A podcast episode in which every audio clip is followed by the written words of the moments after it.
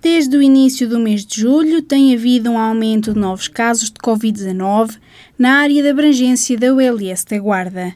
Só no período entre os dias 14 e 20 de julho foram detectadas 99 novas infecções com o novo coronavírus.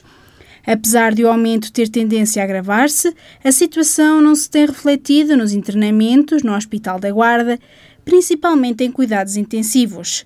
Segundo os últimos dados divulgados pela OLS, estão 15 pessoas internadas em enfermarias Covid e duas em unidades de cuidados intensivos. Em declarações à rádio, Fátima Cabral, diretora clínica da OLS da Guarda, revela que com a vinda de imigrantes para a região nesta altura do ano, estes números podem ter tendência a aumentar. É o que acontece e nós vemos que as pessoas estão há muito tempo afastadas umas das outras e pode haver, eh, em situações de convívios, de, de festas familiares, uma maior aproximação e um aumento de incidência.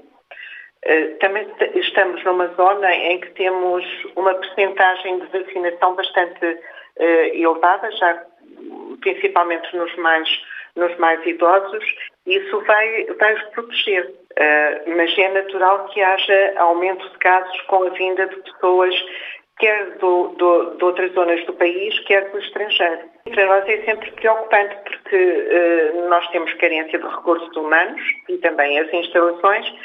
Uh, nós gostaríamos de, de, nos dedicarmos à recuperação dos tratamentos e, e, de toda a atividade que ficou um pouco diminuída um, ehm, devido aos internamentos Covid e aos tratamentos dos doentes Covid.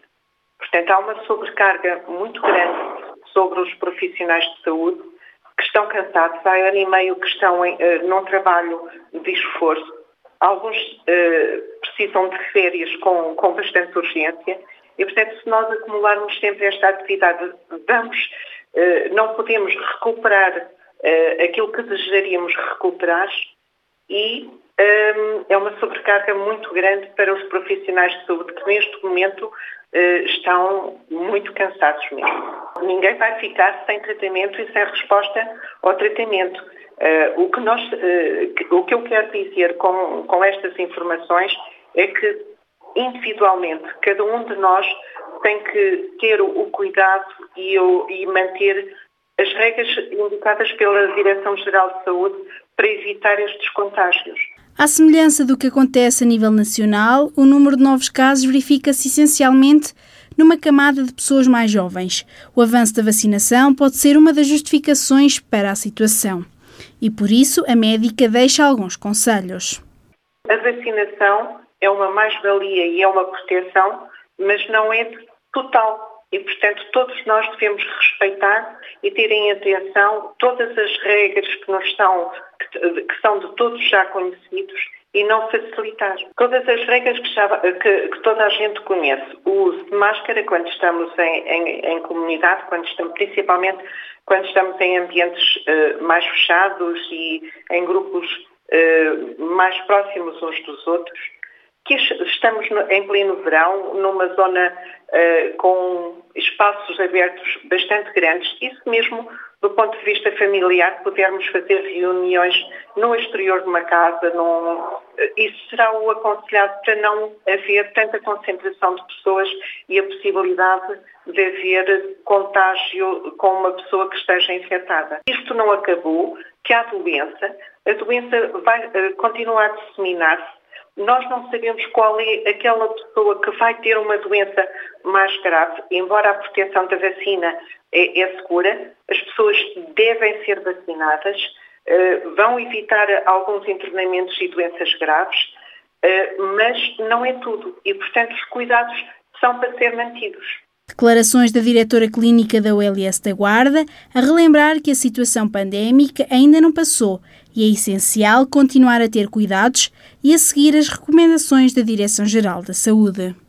A 1 de julho entrou em vigor a medida em que o Estado comparticipa, em 100%, os testes antigênio de Covid-19 às farmácias, para que os mesmos fiquem gratuitos para os utentes.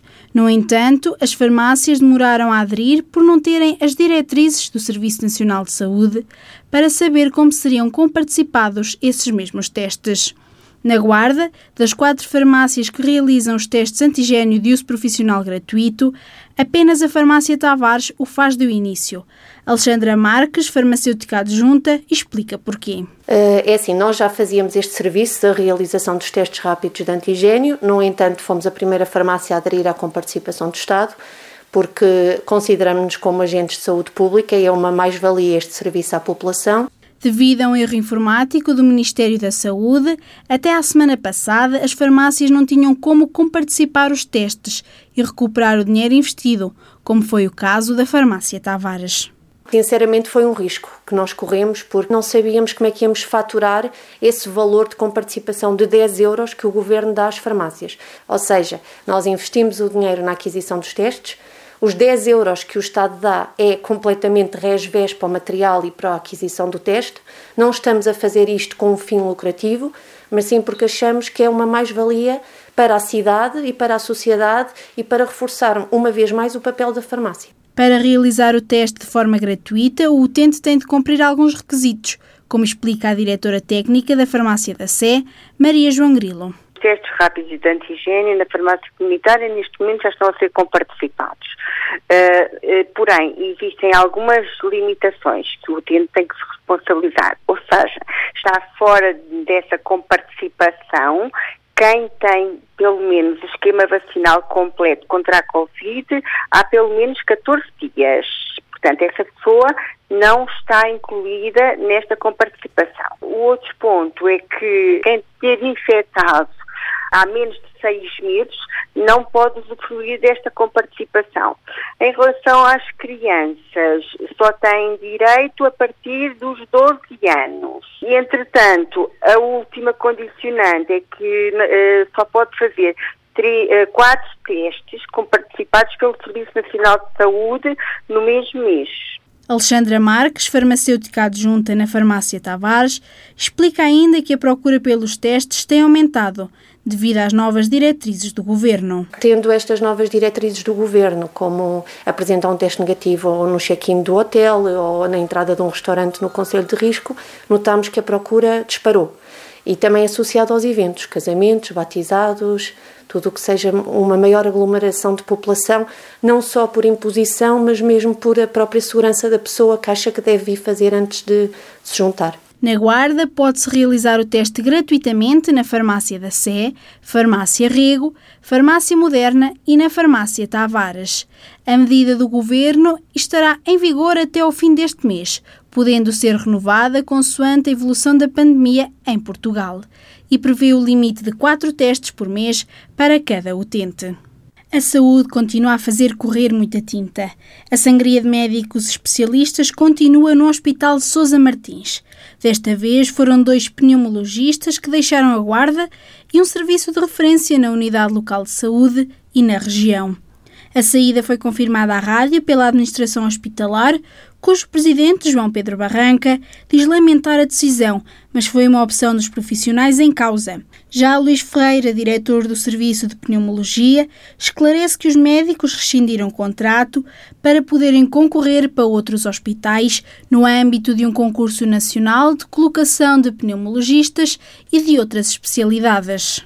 Abriu um concurso a nível nacional de colocação de médicos, pneumologistas e de outras especialidades e, e esses colegas que estavam aqui no serviço há 9, 10 anos e outro há seis anos e meio, uh, rescindiram o contrato para concorrer para outros hospitais do litoral. Uh, afeta sempre, com certeza, porque são pessoas muito diferenciadas, eram muito diferenciadas, tinham áreas do serviço também muito importantes, estavam na oncologia e técnicas e outro na área das técnicas de intestício uh, e neste momento vamos ter que os, substituir.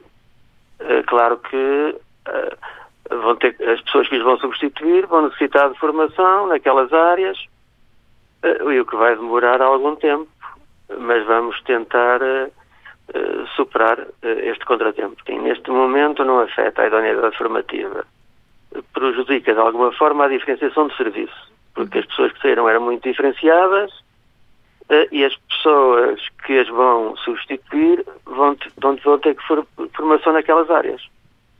Uh, e é isso, fundamentalmente. Felizmente, temos internos, uh, alguns com a perspectiva de poderem vir a ficar aqui na instituição, uh, e agora vamos meter mãos à obra, não é?